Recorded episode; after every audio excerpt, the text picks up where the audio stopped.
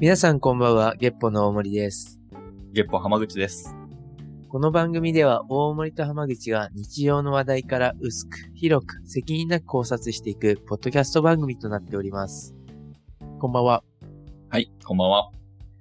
先日ね、私たち、新しい試み、無事終了しましたね。ああ、楽しかったですね、あれ。いや、意外にみんな上手でびっくりしました。いや、本当にその、クリエイティブ能力というか。うん。さすがその辺はね、まっちゃん、あおいちゃんだなって思いましたね。思いましたね。そう。先日僕たち、音菓子としてね、YouTube ライブはいで、えクラスターっていうメタバースを使ったライブ配信をしてきまして。で、タイトル何でしたっけコンセプトというか、ああ、コンセプトは、うん。 FM 音菓子の本拠地を作る。そう。いや、見事に完成しちゃったっていうね。そうですよね。僕正直、作るのに、まあ2週間ぐらいかかるんじゃないかと。僕も、この企画、YouTube 発足記念企画として、シリーズ化する予定だったんですよ。うん、何回か続くやろうなと。そうそうそう。あ、じゃあ今日はここまでにしましょうか。じゃあ来月はここら辺を作りましょう、みたいな。はい。おいおいおい、みんな早いよ。しかも上手だよって思いながら。そうなんですよ。結果的に1日で完成。そうですね。2時間で完成しましたね。すごいっすね。いやー、いい基地になったな。いやー、遊び心もありますしね、あそこは。 ねえ、ほんとそうですね。なんかみんなの性格も改めてよく分かった。いや、本当にね。そう、長所もそうだし、長所も特技もなんかよく知れたなって思いましたね。うん、わかりやすく個性が出たクラスターになったかと思います。ねえちなみに、あれがいわゆる、巷で流行りのメタバースっていう、うん、うん。仮想世界ってね、日本語で言うと、どうでしたいや、僕も、その、初めて触れるものやったんですけうど、んもうシンプルに楽しいですね。今までなんかわからんから敬遠してたんですけど、実際触れてみると、あ、こんなこともできるんやとか、あ、ここ。こういう風に作れるんやとかっていうのを体験できて、すごい有意義な時間でしたね。ねえ、ほんと、最近ね、ニュースとかでも、あの、Facebook やってるメタが、うん。まあ、メタっていう社名に変えたことが、まさにね、メタバースこれから頑張りますよって言ってるようなもんですし、本当ですね。なんかドコモも最近ニュースで、そそれこ、そ、僕の知り合いの香川の企業さんと、なんかコラボして、メタバース空間作る。KDDI の方でも、なんかそういう事業やってるって聞きましたし、なんかいろんなところが今、力入れ始めてる。うん、うん。みたいなんですけど、いや、確かにね、あの、前どこかのゲーム会でも話しましたけど、はい。今みんな子供、放課後みんなで集まろうじゃなくて、じゃあ何時にどこどこのゲーム集合ねっていはうい集まり方じゃないですか。ありますね。Wi-Fi 上でのつながりというか。そう、まさに仮想世界でみんなでね、会ってるって言えますからね。公園の代わりにゲーム機があるというか。そうそうそうそう。ん。で、なんかちょっと今回のクラスターっていう、クラスターは日本の、あの、会社さんなんですけど、はいまあどんなメタバースがあるんかなって調べてみたんですよ。はい。そしたら、いや、みんなが知ってるあのゲームもその中に含まれててびっくりしたんですけど、動物の。の森。動物の森。そう。あれって、もうメタバースって言えるらしいですよ。あ、そうなんですか。まあ、確かにね、自分の家を作って、友達を呼び、コミュニケーションも取れますもんね。あ、そうそうそう、コミュニケーションもできる。うん。いわゆる、その、デジタル上というのかな。ゲーム上に自分のアバターを作り込んで、はい。それを自分の代わりに動いてもらい、コおミュニケーションを採用する。確かに。動物の森もそっちなんですね。そう。あと、有名なゲームで言うと、マインクラフトとかもそれに当たるとは書いてて、はいはいはいはい。あの、ブロックのやつ。うん。いろいろ作っていく。僕は大乱闘で、うん触ったことある。あ大ス乱マブ闘ラで触の ったことあるはちょっと意味合いは違いますけど、ゲームには触っキてャなラいとしてね。はい。そうそうそう。ああ、じゃあまあ、結構みんなね、昔から触ってる概念なんだなと、ちょっと最近の言葉ですけど、思いましたね。確かに。マインクラフトもね、子供ハマったら一生やるって言いますもんね、あれ。あ、やっぱそうなんですね。はい。なんか創作意欲のある子とかは特にハマるらしいですね。確かに。なんかあれすごいね、頭にもいいうんうん、らしっいてでいすね。う話は聞くんで、僕、レゴとか好きなタイプだったんですよ。絶対ハマりますよ、それ。絶対好きっすよね。うん。 だかやっとけばよかったな。ら、羨ましいですよね。当時僕らはそういうのなかったから、うん。その選択肢としてマインクラフトもあるよ、遊び道具に、みたいな。ねえ。だからもう今、ゲームと、リアルと、うんそれからメタバースっていう言葉と、境目がもうようわからんくなりましたね。なんかよく映画とかで、その、夢の中が現実なのか、現実が現実なのか分からなくなるとか結構あるじゃないですか。はいはいはい。あれに似た感じがありますよね。確かに。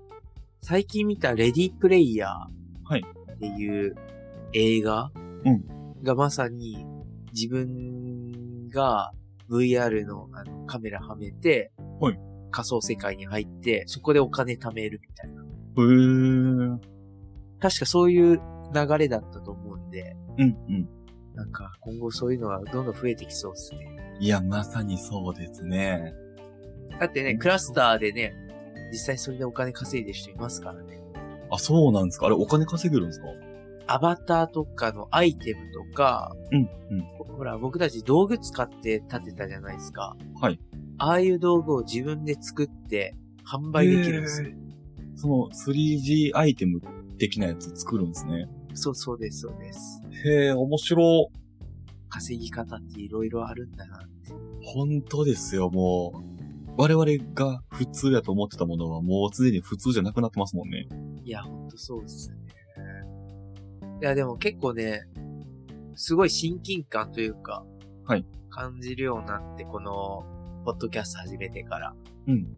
まあ、僕たちはあくまで、まあ、いわゆる通年的にはラジオって呼ばれるはいものを使ってますけど、その中でね、視覚的な場所がある、まあ、クラスターってその名目で始めたんですけど、例えば動物の森の誰かの家集合して雑談するのも、はいポッドキャストじゃないですか。確かに。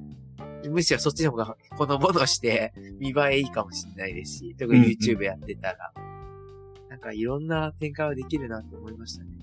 いや、そうですね。僕でも今回そのライブ配信してうん。逆に反省点があるんですけど、うん。作るのに夢中になりすぎて喋りがおろそかやったんですよ。いや、それはね、僕もすごいね、反省点があって、僕を司会にしたら硬くなるからやめた方がいいなって。 これね、でも僕、その改善どうやってしたらええんかなと思って考えよったんですけど、一人が司会で、もう三人が作業しよったじゃないですか。 うん。あれを、まあ何分か、例えば5分とか決めといて、その三人作業するうちの一人とおしゃべりするみたいな。はいはいはいはいは感じにしとったら、もっと、その、なんでしょうね、作業に熱中してもいいし、熱中せん時はちゃんと喋ったらいいし、みたいな。い。うん。切り分けができるんじゃないかなって反省してましたね。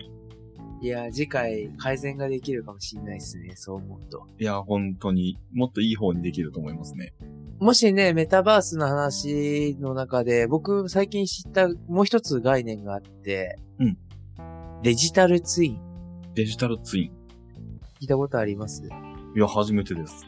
僕も、そのメタバース調べる中でたまたま書いてあって、なんだこれって思ったんはいですけど、簡単に伝えると、まあデジタル上に、そういうゲーム空間とかクラスターみたいな世界の中に、はいリアルの世界を一個置いて、うんこの地球を、この日本をデジタル上に作っちゃって、うんそこで、でいろいろテストしてみようみたいな考え方。なるほどコピーをもう一個作るみたいな。そうそうそう、そこで、うん例えば、バスを、あるいは電車をこうしたらどうなるか、渋滞が起こるのか、人の流れがどうなるのかをうテストする。それがうまくいけば、実際の世界に反映させるみたいな。へー、面白いですね。そういうのもやっぱできるみたいで、うん、うん。もちろんそれだけじゃないんですけど、まあわかりやすい例なんで、はい。いや、そう考えるとデジタルの中でできることって無限大だなってちょっと思えるようになりましたね。そうですよね。今の話聞いて、僕はこう、いろいろこう、テストができるうん。っていうので、例えばじゃあ、自分に合う服ってなんだろうっていうのでデジタル上で自分に服を着せてみたりとかもできるわけですもんね。そうそう、多分それもね、デジタルツインって言えると思うんで、うんうん。いいですね。一回こう、お試しができるというか、うんうんうん。本当に良かったら買ったらいいし。確かに確かに。うん。なんかいよいよ、サマーウォーズとか、うんああいう世界になってきてますよね。いや、見えてきましたね。ねえ。はあ、面白僕は全然ありだと思う派なんで、まあそもそもポッドキャストもね、こうやってオンラインでやってるっていうところで、うんある種延長じゃないですか。い。本当ですそね。のデジタル。世界の、うん。どんどんどんどんなんか進んでくれると面白いですね。さっきのその動物の森とかもそうですし、オンライン上で知り合った人と会話ができるわけじゃないですか。うんうんうん。なんか、そこでテストして面白かった話題を現実でも使えるというか。うんうんうん。そうそう。いや、いろいろ本当に試せそうですね。ね。まあそう思うと、動物の森、今こんだけ流行ってるじゃないですか。はい。みんな、やっぱストーリーとしてああいうの好きなんだなって思うと、うんいや、これからもっともっと伸びてくるんだろうなと。確かに。